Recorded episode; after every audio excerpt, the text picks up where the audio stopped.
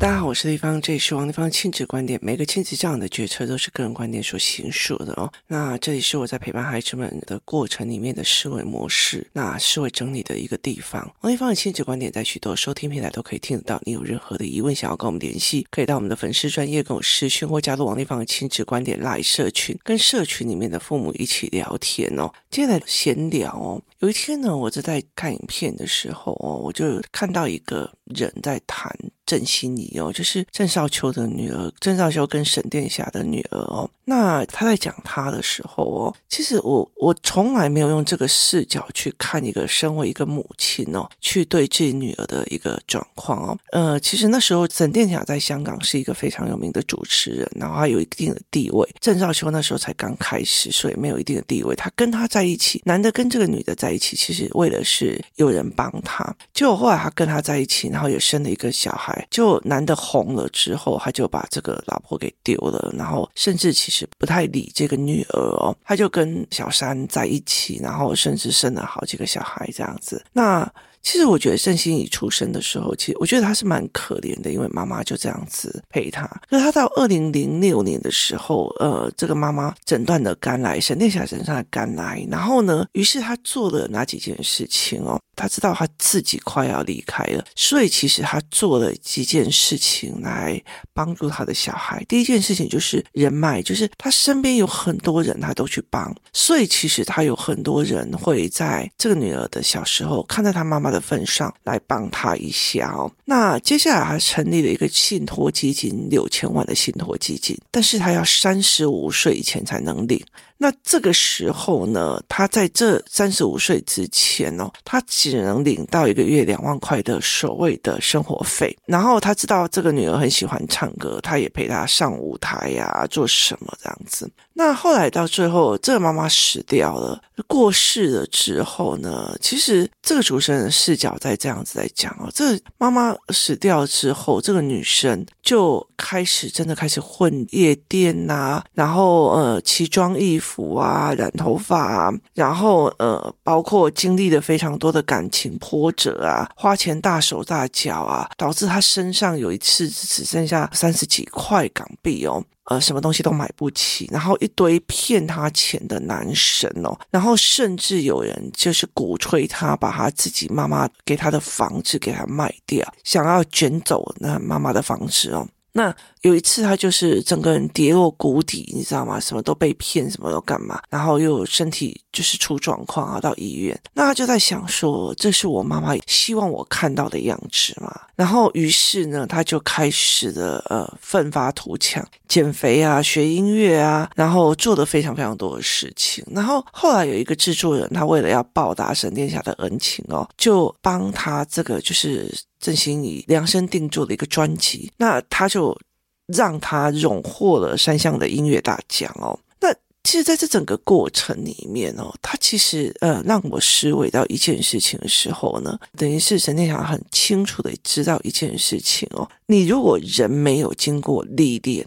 你就拥有财富，其实很容易，很容易就是后面就一败涂地哦。所以其实他其实为什么要到三十五岁该给他？他要他在年轻的时候。去经历，去跌倒，去被骗，去受苦，去看人世间的所有的所有的挫折跟苦难哦。那你唯有在那个东西的时候，你什么东西都跌到谷底，你发现没有一个朋友会帮你的时候，你才可以知道这世界上只有自己可以帮自己哦。所以其实呃，这个主持人在讲说，呃，沈殿霞给郑欣宜三个非常非常重要的一个呃所谓的资产，第一个资产是人脉，第二个资产是。是他的钱，但是第三个资产是母爱。母爱的状况是在于是，我知道我要给你挫折，让你长出自信。那为什么会讲这个故事哦？我觉得台湾的父母非常非常害怕孩子有挫折。害怕孩子有挫折，那个老师会不会很凶？哦，那老师真的很凶，他会竟然骂我孩子，我这样我的小孩子会很自卑，怎么办？就是他从头到尾就不愿意让孩子去面临挫折。这个老师讲话很贱，然后我就说：“哦，这个小孩很贱，嘴巴很不好。”好，那你怎么去让他看他的嘴巴不好？这个人嘴巴不好是他的问题，他嘴巴不修，他看到什么都是屎一样的大。这个人嘴巴不好，可是他讲的有没有道理？内容是对的吗？他是对的，所以其实你干嘛要受伤？他是为你好，所以其实在这整个过程里面，我常会在讲说，他为什么不让小孩有挫折？他不会让小孩去自己去面对这个痛苦，或者是怎么样？我们会很害怕这个小孩这个时候会不会有人去做什么事情啊？呃，这阵子我的小孩要去参加一个就是校外的交流，哦国际交流。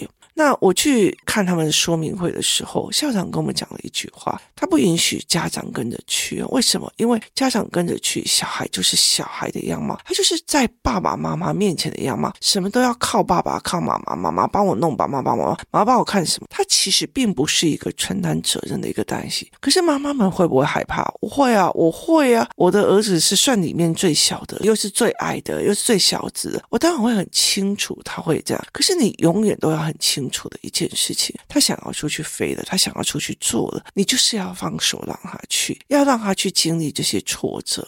那像学习概念营哦，我们会让他知道，你没有知识，你就会被怎么样。那你这件事情你不敢做，你就要怎么样哦？我记得很清楚的一件事情哦，我儿子那时候去菲律宾的时候，他不会英文，一句话都不会去跟。那个杂货店的老板讲，我就是让他在那边渴，在那边困窘，在那边难过。我就跟他讲说，来，那你缺的什么能力可以去帮你自己？我们回来去做。他被朋友骗，他被朋友羞辱，他成绩不好，被老师或人羞辱。我就说，对，可是老师会羞辱成绩好的吗？那你要不要调整？我们把要件弄好。你唯有让他去面临这些，他才会知道点在哪里。不是所有的人都不能羞辱我，而是当你能力越差的时候，你就是被生活所羞辱。这整件事情是一样的。我今天能力差，我今天王丽芳做事情很烂，我被这个世道来羞辱，那是一定的。我甚至要被我的小孩羞辱。我我如果今天我是一个我不学习的人，我不学习，我只要别人给我一种啊，我不会啊，干嘛叫我？那好，你在那边哭，你在那边不会，在那边羞辱人。这时候你有干嘛去跟小孩讲？你要去学啊，你要去干嘛？你的小孩会羞羞辱你，你自己都不学，你还叫我学？你自己每天在那边躺在那边划手机，你是谁呀？好，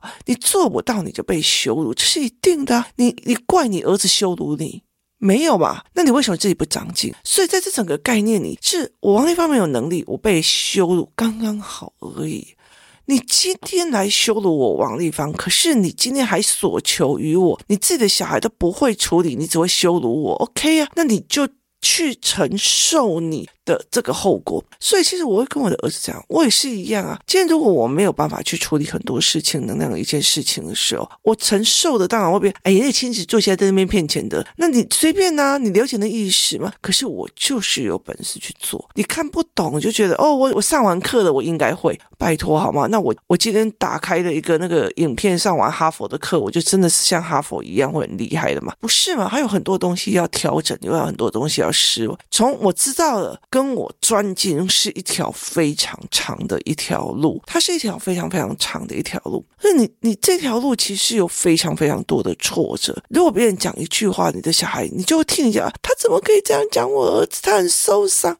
讲就讲，那你可以去跟他讲说，这是比例性原则，或干嘛，这是羞辱，或干嘛，你都可以去讲这些事情。可是问题在于是，你怎么去面对孩子这一块？你怎么去跟孩子谈这一块哦？那你要不要让孩子去受挫？你要不要让孩子去受伤哦？啊，我不要让他在沙上玩，沙上会脏。那你如果不让他脏，他怎么知道怎么洗？什么叫做脏？所以这这一个很重要一件事情哦。我们很容易帮小孩的路都铺得非常非常的好，没有让他去跌倒，让他去受伤。所以其实我常会跟我的女儿在讲哦，其实。昨天我在跟我儿子聊天的时候，他就在讲说，他觉得姐姐很认真。我说对，可是他认真错了一个地方，就是他读得很辛苦，但是他读错方法。他一直想要写作业，好好上课听笔记，可是问题是他的问题是老师上课的模式不是他能够接受的。他没有好好的去面对那本课本，而是只会认为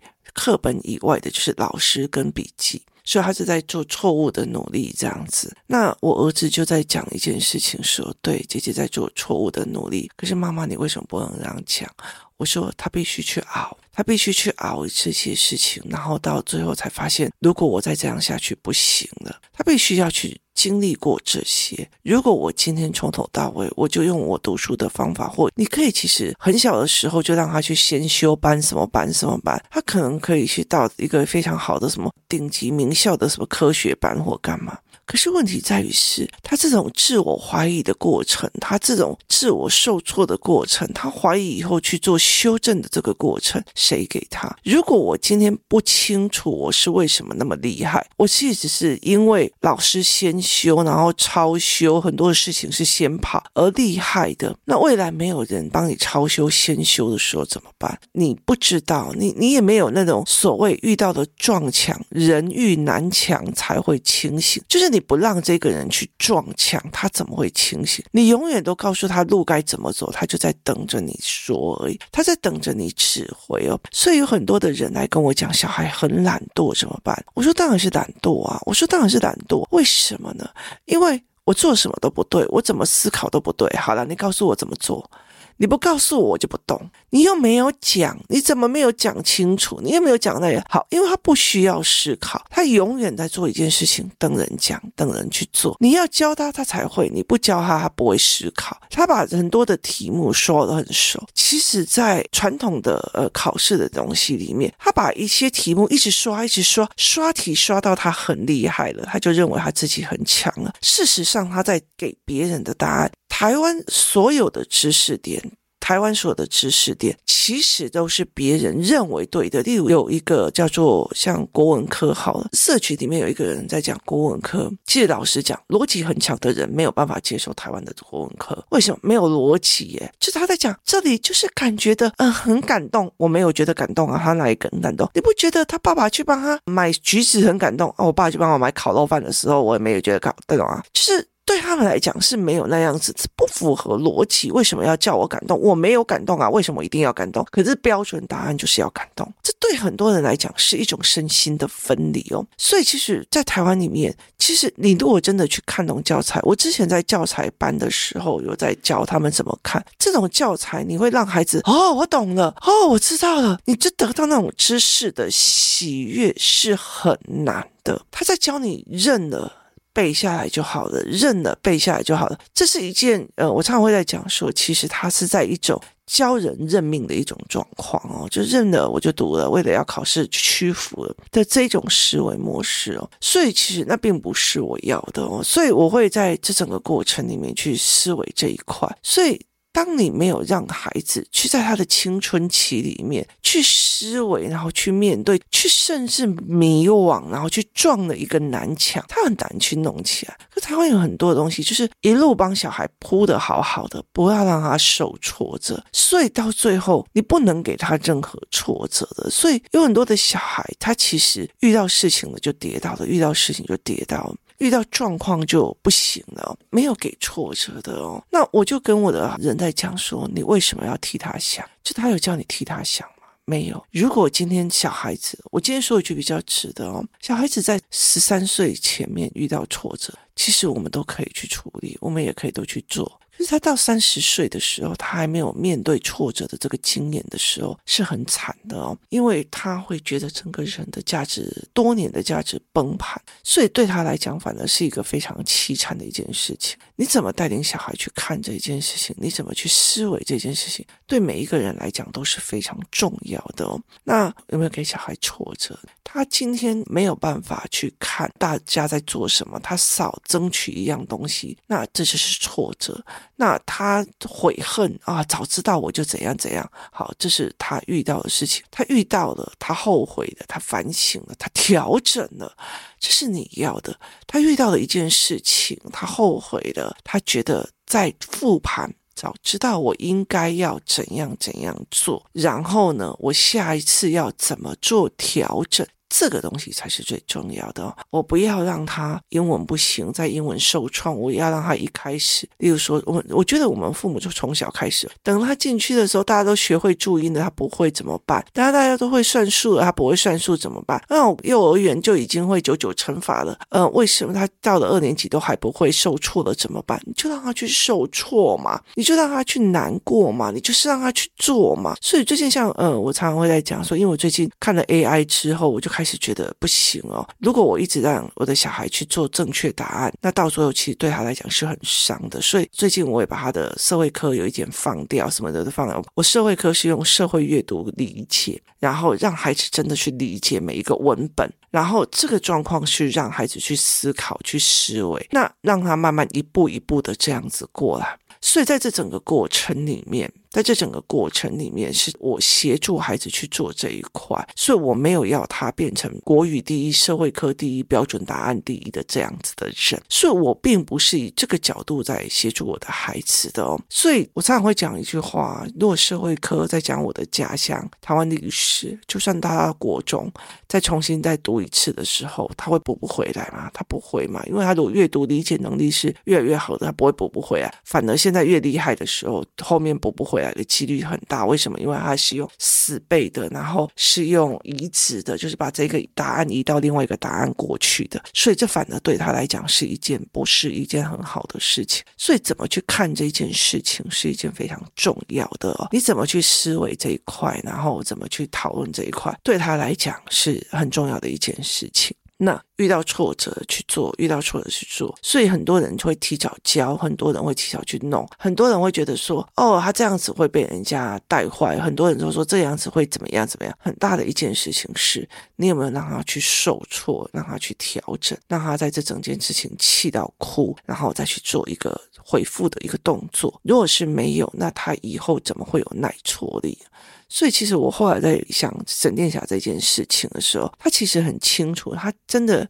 他是一个从很底层爬上来的，然后在整个呃香港界的一个就是这个大姐系的这个领域里面是有一定的层级的。所以他其实有这个层级的存在，所以他其实很清楚的一件事情：人必须要受过很多的折磨磨难，他才可以留住他的财，他可以留住他的思维。他知道别人是有目的来找他的，他知道人性，他被骗了，他知道不是因为寂寞而爱上的那个人是真的爱你的。他开始对人产生怀疑，他开始对人产生修正，他开始对人的信任跟人的。位置跟角度产生的一种修正，这对他来讲才会是一种好事。那你如果没有从这些东西慢慢的熬上来，那你怎么会去看这些？懂这些事情，所以才很像我的女儿，她最近会这样讲啊，那个就是思维的不同，这是角度的不同，人会自私很正常，没有必要去想这件事情。她会这么豁然的一件事情，是因为她在我身边看到了很多的人，看到很多的小孩的自私，妈妈的自私，妈妈的决策模式，妈妈的思维模式，妈妈的退缩，妈妈的勇于前进，妈妈的狂学习，妈妈的摆烂，她看得非常非常的多，然后开始。慢慢的去理解人有不同，人的思维去不同，他甚至在我的挫折里面看到了养分，所以他会有这样子的一个过程。所以对我来讲，我觉得。你就是应该要迷惘，然后你必须要往前。所以，其实我一边让他在课业上的迷惘持续，一边让他在其他的思维增长往前。我一直觉得我很庆幸的一件事情，是我后来读到五专的时候，我那时候也是把自己搞到快退学，然后那个时候已经真的是撞到快要撞到南墙，我才忽然惊醒，读书是我自己的事情，我必须要往前。所以。你不让他有受挫折，其实台湾的一个父母里面普遍的心态。可是人哪会有没有挫折？而且其实 AI 开始才跑了。如果你一直很 focus 在英文教育，或者一直 focus 在什么的计算题的标准式的时候，你要了解一件事情：AI 有一天会越来越强，越来越厉害。所以其实呃，越来越不需要来做这一块哦。所以那天我们在讲一个思维，就是那个微软的其中一个参与者还讲。他希望未来，呃，每一个人的手机里面都有一个机器翻译系统。所以，其实我们也在看他最近这样，呃，我之前合作的翻译社啊什么有的没有，慢慢的都开始快速的收起来，而且他们真的是很快速的解雇了非常的多的人哦，所以。未来的是一个思维性的人生，然后你其实很清楚的一块，什么要止损，什么要切，不要有那么多的身心压力，然后。未来很多的挫折是正常的，怎么在挫折里面长出养分再用，